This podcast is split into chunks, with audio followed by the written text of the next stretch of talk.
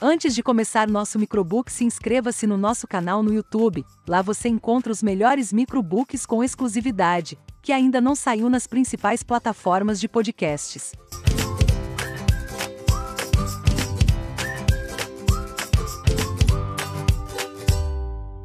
A idade decisiva. A vida adulta parece começar cada vez mais tarde. A dúvida sobre qual carreira seguir, o alto custo para se manter, a dificuldade em encontrar bons empregos e a condescendência dos pais são fatores que fazem com que os jovens sintam que têm o aval da sociedade para curtir a vida ao máximo. Essa entrada atrasada no mundo real traz consequências sérias e problemas que nem sempre podem ser revertidos.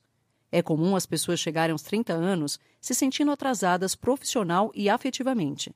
Elas olham para trás e se percebem sem rumo, demorando a entender que seu tempo foi mal aproveitado. A doutora Meg Jay mostra em A Idade Decisiva que é possível prever esse tipo de alienação. A partir de inúmeros estudos e de sua experiência como psicóloga, ela chama atenção para os perigos inerentes a uma postura descompromissada e um futuro não planejado. Este microbook discute as principais dúvidas e ansiedades da juventude e os motivos pelos quais os 20 anos não podem ser subestimados. Além disso, desconstrói alguns mitos que têm levado os jovens a tomar decisões que os distanciam da felicidade futura. O momento da decisão. O período que vai dos 20 aos 30 anos é real e deve ser vivido como tal. Uma cultura que considera os 30 como os novos 20 nos faz achar que estes últimos não importam. Freud certa vez disse: amor e trabalho, trabalho e amor, é tudo o que existe. E esses dois fatores têm tomado forma mais tarde do que costumavam tomar antigamente. As pessoas do século passado, quando estavam na casa dos 20 anos, já eram casadas e já cuidavam de um bebê recém-nascido. Apenas se estudava até a conclusão do ensino médio, ou, quando muito, da faculdade. Os pais jovens estavam concentrados em ganhar dinheiro e cuidar da casa. Como apenas uma fonte de renda costumava ser suficiente para sustentar uma família, os homens trabalhavam mas dois terços das mulheres não. A expectativa de quem tinha uma profissão era permanecer no mesmo ramo a vida toda. No decorrer de uma geração, houve uma enorme mudança cultural. Os métodos anticoncepcionais se popularizaram e as mulheres invadiram o mercado de trabalho. Com o novo milênio, apenas cerca da metade das jovens estavam casadas aos 30 anos, e menos ainda tinham filhos, transformando os 20 numa época de liberdade. Começamos a ouvir que talvez a faculdade fosse cara demais e menos necessária. Ouvimos também que haveria um tempo de folga depois do colégio. Acordando diariamente em algum ponto entre o lar da família e sua casa própria, os jovens de hoje não sabem direito como empregar o próprio tempo. Quase por definição, os 20 anos tornaram-se um período intermediário.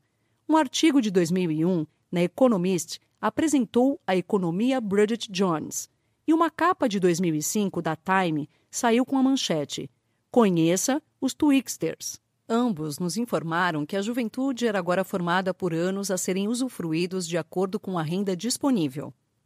Em 2007, essa fase foi apelidada de Anos da Odisseia um tempo para perambular pela vida. E jornalistas e pesquisadores de toda parte passaram a se referir a pessoas nessa faixa etária com apelidos idiotas, como kidults, uma mistura de criança com adulto em inglês. Há quem diga que os 20 anos são uma extensão da adolescência, enquanto outros os chamam de uma vida adulta emergente. Essa mudança da passagem para a vida adulta rebaixou aqueles jovens a não totalmente adultos, justo quando precisam se esforçar mais. Os jovens foram envolvidos por um turbilhão de campanhas publicitárias e mal entendidos que tornou trivial, o que é, na verdade, a década definidora da vida adulta. No entanto, mesmo quando desprezamos essa fase, fazemos dela um fetiche. Ela nunca foi tão badalada. A cultura popular é quase obcecada pelos 20 anos, a ponto de esse período de liberdade parecer tudo o que existe. Celebridades infantis e crianças comuns desperdiçam a infância imitando pessoas dessa faixa etária, enquanto adultos maduros e mulheres de mais idade se vestem e se modelam para parecer que têm 29 anos. Os jovens parecem mais velhos e os velhos parecem mais jovens, reduzindo o período de vida adulto a uma longa estada nos 20 anos. Mas isso é contraditório e perigoso. Somos levados a acreditar que os 20 anos ainda não importam. Isso faz com que muitos homens e mulheres paguem um alto preço nas décadas subsequentes por terem desperdiçado os anos mais transformadores da vida adulta. Muitos jovens na faixa dos 20 supõem que a vida começará a dar certo após os 30, e pode ser que dê. Mas ainda assim, será uma vida diferente. Achamos que, evitando decisões agora, mantemos todas as nossas opções em aberto para depois. Entretanto, não fazer escolhas também é uma escolha. Capital de identidade. Eric Salomonsen era um menino alemão de cabelos loiros, com uma mãe de cabelos escuros e um pai que nunca conheceu. Em seu terceiro aniversário, a mãe casou-se com um pediatra local que o adotou, tornando-o Eric Hamburger. Eles o educaram de acordo com a tradição judaica. Na sinagoga, caçoavam do menino por ter cabelos claros. Na escola, por ser judeu. Eric costumava se sentir confuso sobre quem ele era. Após o ensino médio, Eric esperava tornar-se um artista. Viajou pela Europa, fazendo cursos de artes e às vezes dormindo embaixo de pontes. Aos 25 anos, retornou à Alemanha e trabalhou como professor de artes. Estudou pedagogia montessoriana, casou-se e iniciou uma família. Após dar aulas para os filhos de psicanalistas bastante conhecidos, Eric foi analisado pela filha de Sigmund Freud, Ana, e em seguida se formou em psicanálise. Aos 30, Eric mudou-se com a família para os Estados Unidos, onde se tornou um psicanalista famoso e teórico do desenvolvimento. Lecionou em Harvard, Yale e Berkeley e escreveu vários livros antes de ganhar o prêmio Pulitzer. Como reflexo do sentimento de não ter tido um pai e de ter vencido pelos próprios esforços, mudou o um nome para Eric Erickson, que significa Eric, filho de si mesmo. Ele é mais conhecido por ter criado o termo crise de identidade em 1950. Embora fosse um produto do século XX, Erickson viveu a vida de um homem do século XXI. Cresceu numa família miscigenada, enfrentou questões de identidade cultural, passou a adolescência e os 20 anos em busca de si mesmo numa época em que os papéis dos adultos eram previsíveis, as experiências de Erickson permitiram que ele imaginasse que uma crise de identidade era a norma, ou ao menos deveria ser. Achava que uma identidade verdadeira e autêntica não deveria ser precipitada e defendia um período de procrastinação. Período esse em que os jovens pudessem explorar com segurança, sem riscos ou obrigações reais. Para alguns, esse período era a faculdade, para outros, como Erickson, uma jornada pessoal. Em ambos os casos, ele enfatizou a importância de desenvolver o próprio potencial. Eric Erickson, agora literalmente filho de si mesmo, achava que todos deveriam criar a própria vida. Sim, ele viajou sem destino e dormiu embaixo de pontes. Essa é a metade da história. O que mais ele fez? Aos 25 anos, deu aula de artes e estudou pedagogia. Aos 26, iniciou sua formação psicanalítica e conheceu algumas pessoas influentes. Aos 30 anos, obteve o diploma de psicanalista e iniciou carreira como professor, analista, escritor e teórico. Erickson passou parte da juventude tendo uma crise de identidade, mas no percurso também foi adquirindo o que os sociólogos denominam capital de identidade. Capital de identidade é a nossa coleção de bens pessoais, é o repertório de recursos individuais que reunimos com o tempo. São os investimentos em nós mesmos, as coisas que fazemos muito bem que se tornam parte de quem somos. Uma parcela de sua formação vai para o currículo, como diplomas, empregos, notas em provas. Outra parte é mais pessoal, por exemplo, como falamos, de onde somos, como resolvemos problemas, qual a nossa aparência. O capital de identidade é como construímos a nós mesmos ao longo do tempo. Mais importante, ele é o que levamos ao mercado adulto. É a moeda que usamos para metaforicamente comprar empregos, relacionamentos e outras coisas que quisermos. Pesquisadores examinaram de que forma as pessoas resolvem as crises de identidade e descobriram que vidas que são só capital, sem crises, parecem rígidas e convencionais. Por outro lado, mais crise do que capital também constitui um problema. À medida que o conceito de crise de identidade se popularizou nos Estados Unidos, o próprio Erickson condenou o fato de se passar tempo demais em confusão despropositada. Ele se preocupava com o fato de muitos jovens correrem o risco de se tornarem irrelevantes. Pessoas em seus 20 anos que aproveitam o tempo para explorar o mundo e também têm coragem de assumir compromissos ao longo do caminho desenvolvem uma identidade mais forte além de possuírem mais autoestima e serem mais perseverantes e realistas. Esse caminho para a identidade está associado a uma série de resultados positivos, incluindo uma percepção mais clara do eu, maior satisfação com a vida, melhor controle do estresse, raciocínio mais apurado e resistência à conformidade. Preparados para o mundo real? Quanto mais tempo levarmos para nos firmarmos num trabalho, maiores serão as chances de nos tornarmos diferentes e danificados. Pesquisas sobre jovens subempregados revelam que aqueles que permanecem nesse status, ainda que por apenas nove meses, tendem a ser mais deprimidos e menos motivados. Mas, antes de concluirmos que o desemprego é uma alternativa melhor ao subemprego, veja isto. O desemprego aos 20 está associado ao alcoolismo, e a depressão na meia-idade, mesmo depois de se conseguir empregos regulares. É notável analisar jovens inteligentes e interessantes nessa faixa etária evitarem empregos reais no mundo real para se arrastarem por anos de subemprego. Os sonhos deles parecem cada vez mais distantes à medida que as pessoas os tratam como se a atribuição deles no mundo fosse apenas a ostentada no crachá. Economistas e sociólogos concordam que o trabalho na juventude exerce uma influência enorme no sucesso da nossa carreira a longo prazo. Cerca de dois terços dos aumentos de salário durante a vida ocorrem nos primeiros dez anos de uma carreira. Depois disso, famílias e hipotecas impedem a obtenção de especializações e a mobilidade pelo país. Na economia atual, pouquíssimas pessoas chegam aos 30 sem ter tido algum subemprego. Então, o que alguém em seus 20 deve fazer? Felizmente, nem todo subemprego é igual. Sempre aconselho jovens a aceitarem o emprego com mais capital, entrar no mundo real, buscar trabalho e ganhar dinheiro, pagar as contas, é essencial para o jovem entender como funciona o mundo e já ir se acostumando com as dificuldades da vida. Vínculos fracos. Os amigos desempenham um papel fundamental e de apoio para muitos jovens.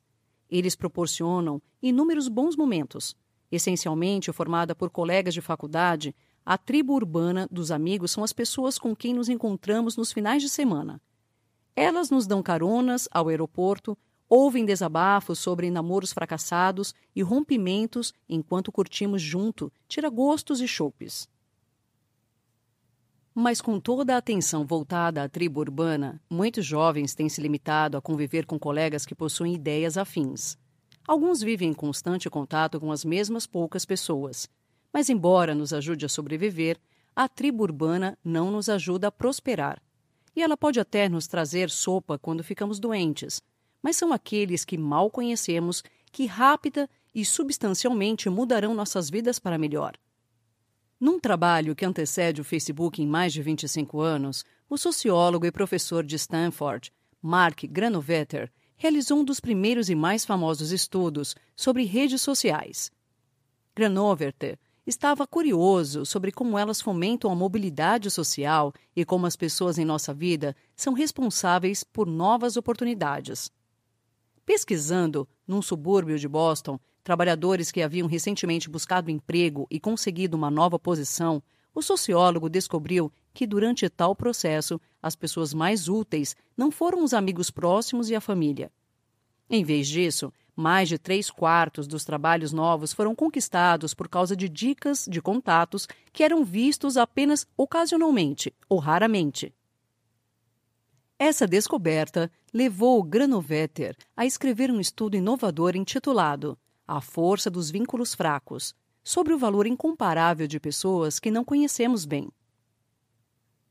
De acordo com o pesquisador, nem todos os relacionamentos e vínculos são iguais. Alguns são mais próximos e outros não. E a força de um vínculo aumenta com o tempo e a experiência. Quanto mais convivemos com alguém, mais forte ele fica. Na infância, os vínculos fortes são a família e os melhores amigos.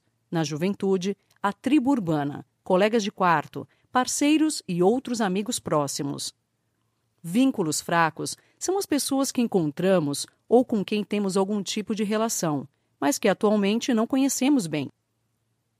Talvez sejam os colegas de trabalho com quem raramente falamos ou os vizinhos a quem apenas dizemos oi. Vínculos fracos também são os nossos ex-empregadores, professores ou quaisquer outros conhecidos que não tenham sido promovidos a amigos próximos. Por não serem meros integrantes de um bando já restrito, os vínculos fracos nos dão acesso a coisas e pessoas que desconhecemos.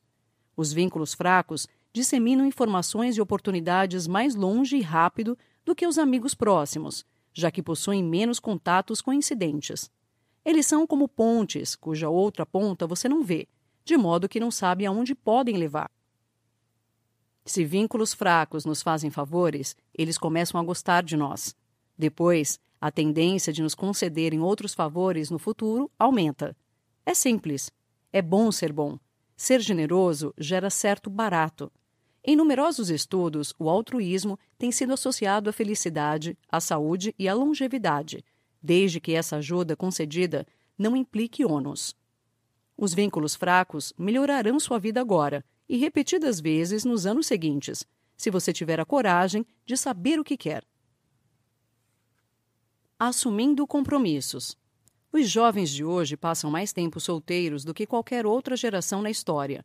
Após sair do lar de infância, a maioria passará anos sozinha até construir a própria família. Esse período proporciona a muitas pessoas uma chance de aproveitarem a vida antes de se estabilizarem. Alguns casais se conhecem por meio de amigos, enquanto outros se conectam na internet ou se esbarram pela cidade. Algumas pessoas são monógamas, convictas, enquanto outras saem com tantas quanto conseguem. Religiosos e pais temem que o casamento esteja morto que o namoro esteja agonizando e que ficar seja nova forma de relacionamento. Mas isso é relativo. Atualmente, a idade média do primeiro casamento é de 26 anos para mulheres e 28 para homens, com mais da metade dos adultos se casando após os 25 anos. Por mais ultrapassado ou careta que o casamento possa parecer, ainda menos comum é falar sobre ele. Revistas populares retratam uma cultura jovem dominada por solteiros quase obcecados em evitar compromissos. Mas por trás de portas fechadas, a doutora Meg Jay diz estudar uma história bem diferente. Ela escreve que nunca conheceu um jovem que não quisesse se casar ou ao menos ter um relacionamento estável. Os pacientes com vidas muito agitadas ou empregos muito bons simplesmente se sentem obrigados a falar pouco a respeito e esperar pelo melhor. Parece convencional demais, ou ao menos politicamente incorreto, ser estratégico quanto a esse assunto. Mesmo os pacientes que querem desesperadamente se casar dão a impressão de estarem constrangidos em revelar qualquer sonho romântico. O casamento é um de nossos momentos mais definidores, porque muita coisa está envolvida: dinheiro, trabalho, estilo de vida, família, saúde, lazer, aposentadoria e até a morte passam a ser pensados por dois. Quase todos os aspectos de sua vida estarão entrelaçados com os do seu parceiro. E vamos combinar: se as coisas derem errado, um casamento não pode simplesmente ser riscado do currículo como acontece com um emprego fracassado. Aos 30, essa preocupação torturante sai do seu cantinho e se transforma em pânico completo. O momento e a intensidade exatos da pressão exercida pela idade variam, dependendo de onde a pessoa vive e de o que os colegas dela estão fazendo. E pode ser que mulheres sintam mais tensão em torno disso do que os homens, porque terão menos tempo para iniciar uma família e podem se sentir menos fortes. Com algumas notáveis exceções, nunca houve mais liberdade para decidir-se quando, como e quem namorar. Não há dúvidas de que isso possibilitou inúmeras uniões felizes, além de experiência, que é assumir uma das decisões mais importantes de nossa vida. Ao mesmo tempo, a colocação do indivíduo em primeiro plano nos relacionamentos fez com que surgisse o esquecimento de uma de nossas maiores oportunidades na juventude: escolher e construir nossa família. Pensando adiante, muitos dos pacientes da doutora Meg Jay estão confusos por terem cursado boas universidades, mas não saberem como iniciar as carreiras que desejam. Eles não entendem como podem ter sido oradores oficiais na formatura e serem incapazes de decidir com quem namorar ou por quê. Se sentem impostores porque têm bons empregos, mas não conseguem se acalmar no trabalho. Ou não compreendem como jovens que não foram tão bons alunos agora são mais bem-sucedidos que eles na vida real. Trata-se de conjuntos de habilidades diferentes. Ser inteligente no colégio significa que você soluciona muito bem problemas com respostas corretas e limites de tempo estabelecidos. Entretanto, ser um adulto com pensamento prospectivo tem a ver com a sua forma de pensar e agir em situações incertas. Os dilemas dos adultos: qual emprego aceitar, onde morar, qual parceiro escolher ou quando iniciar uma família, não possuem respostas certas. O pensamento prospectivo não vem apenas com a idade, mas também com a prática e a experiência. Por isso, alguns jovens de 22 anos são pessoas incrivelmente controladas e voltadas para o futuro, e já sabem como enfrentar o desconhecido, ao passo que outros com 34 ainda têm um cérebro que os guia na direção oposta. Quando estamos com 20 anos, o cérebro já alcançou seu tamanho definitivo. Contudo, ainda está refinando sua rede de conexões. A comunicação nele ocorre no nível do neurônio, e o cérebro se constitui de uns 100 bilhões deles, cada um capaz de estabelecer milhares de conexões diferentes. Sua velocidade e sua eficiência são, além de muito importantes, o resultado duramente conquistado de dois períodos críticos de crescimento. Jovens que usam o cérebro experimentando bons empregos e relacionamentos reais estão aprendendo a linguagem da vida adulta justamente quando o órgão está preparado para isso. Jovens de 20 anos que não usam o cérebro chegam aos 30 sentindo-se ultrapassados como profissionais e parceiros amorosos, e também como pessoas, perdendo a chance de aproveitar o máximo da vida que ainda está por vir. É fácil sentir-se esmagado pela incerteza, querer se acomodar com a tribo urbana ou nossos pais até que o cérebro encontre o amadurecimento por conta própria e, de algum modo, subitamente, saiba as respostas certas para a vida. Mas não é assim que o cérebro e a vida funcionam. Além disso, ainda que o cérebro pudesse esperar, o amor e o trabalho não podem. Os 20 anos são de fato o momento de entrar em ação, de pensar de forma prospectiva sobre uma era incerta. As respostas certas não virão com o tempo. Você que deverá ir atrás delas, encarando suas incertezas e partindo para a ação. Acalme-se. Quando jovens ingressam no mercado de trabalho, obtendo um emprego que não seja seguro e fácil, ficam vulneráveis a um choque. Sem qualquer turma de calouros da qual fazem parte, podem se ver sozinhos no mais baixo nível hierárquico. Alguns chefes não estão interessados em ser mentores, outros não sabem ser. Essas mesmas pessoas costumam ser incumbidas de introduzir os principiantes no admirável novo mundo do trabalho. A doutora Meg Jay diz que um profissional de recursos humanos falou para ela que gostaria que alguém informasse aos jovens que o escritório tem uma cultura completamente diferente daquela com que estão habituados. Você não pode começar um e-mail com oi. Você provavelmente terá de trabalhar na mesma área por um bom tempo antes de ser promovido ou mesmo elogiado. Fora que as pessoas lhe pediram para não falar sobre o trabalho nas redes sociais ou não colocar frases estúpidas em seu status. Você vai precisar pensar em como irá falar ou escrever, em como irá agir ou se vestir. Jovens que nunca tiveram um emprego não sabem disso. Quando jovens veem sua competência sendo criticada, ficam ansiosos e irritados, tentados ao confronto e à ação. Projetam sentimentos negativos nos outros e ficam obcecados em saber o motivo. Por que meu chefe disse aquilo? Por que meu chefe não gosta de mim? Encarar a profissão de forma tão intensamente pessoal pode tornar a semana de trabalho bastante longa. À medida que envelhecemos, nos sentimos menos como folhas e mais como árvores.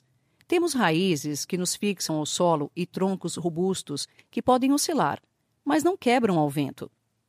Nossos erros no trabalho não são mais aqueles de digitação, mas podem ser perder 500 mil dólares ou liberar um software que derruba o site da empresa por um dia. Só que adultos mais velhos, ou mesmo jovens em seus 20, que sejam esforçados, têm como base a confiança de que os problemas podem ser resolvidos ou ao menos contornados. Então, acalme-se. Nem tudo é um apocalipse como você pensa. Autoconfiança. A autoconfiança não vem de dentro para fora, ela age de fora para dentro. As pessoas se sentem menos ansiosas e mais autoconfiantes por dentro quando conseguem reconhecer coisas que fizeram bem no mundo exterior. Autoconfiança significa segurança íntima. Em psicologia experimental, o termo mais preciso é autoeficácia, ou a capacidade de ser eficaz ou de produzir o resultado desejado. Independentemente dos artifícios a que se possa recorrer, consiste em ter certeza de que você dará conta do recado. E essa convicção advém apenas de se ter realizado determinado serviço várias vezes. A prática é fundamental. Nem todo mundo quer ser o melhor, mas a maioria dos jovens querem ser excepcionalmente bons naquilo que optam por fazer. Na maioria dos casos, terão que dedicar ao menos 10 mil horas do seu tempo à atividade escolhida. Às vezes, parece que o desafio deles é apenas descobrir o que fazer para então as coisas simplesmente começarem a acontecer. Imaginamos que iniciaremos um estágio e instantaneamente acrescentaremos valor ou seremos levados a sério na empresa. Isso não acontece. Saber que você quer fazer algo não é o mesmo que saber como fazê-lo, e nem isto é o mesmo que fazê-lo bem. Um ótimo relacionamento um emprego do qual se orgulhar podem parecer difíceis de obter, mas se esforçar por estas metas nos deixa mais felizes. Jovens que têm algum sucesso no trabalho ou alguma estabilidade financeira são mais confiantes, positivos e responsáveis do que aqueles que não buscam isso. O simples fato de ter metas já consegue nos deixar mais felizes e confiantes. As coisas vão se resolver? De uma forma ou de outra, quase todo paciente jovem da doutora Meg J questiona: as coisas vão se resolver? A incerteza por trás dessa pergunta é o que torna a vida dos jovens tão difícil, mas também é o que faz a ação nesse período ser tão possível e necessária. É perturbador não saber o que vai acontecer no futuro e assusta ainda mais pensar que o que faremos de nossa vida na juventude é o que estará determinando é quase um alívio imaginar que esses anos não são reais, que os empregos e relacionamentos ao longo dos 20 anos não importam. Mas uma carreira dedicada a estudar o desenvolvimento de adultos, informou a doutora Meg J, está longe de ser verdade. E anos ouvindo atentamente pacientes e alunos fez com que ela soubesse que os jovens querem ser levados a sério. Não existe uma fórmula para ter uma vida boa, nem uma vida certa ou errada mas há escolhas e consequências. Portanto, parece justo os jovens conhecerem aquelas ao seu alcance. Desse modo, o futuro vai parecer bom quando você enfim chegar lá. A melhor parte de ficar mais velho é saber como sua vida se desenrolou, especialmente se você gosta do que faz diariamente. Se você está prestando atenção em sua vida aos 20 anos, os verdadeiros dias de glória ainda estão por vir. Portanto, reivindique sua vida adulta Seja objetivo. Vá trabalhar. Vá estudar. Escolha sua família. Faça as contas. Crie a própria certeza. Não seja definido pelo que não conhece ou não fez. Você está decidindo sua vida neste exato momento. Não tenha medo. Encare as incertezas e parta para a ação.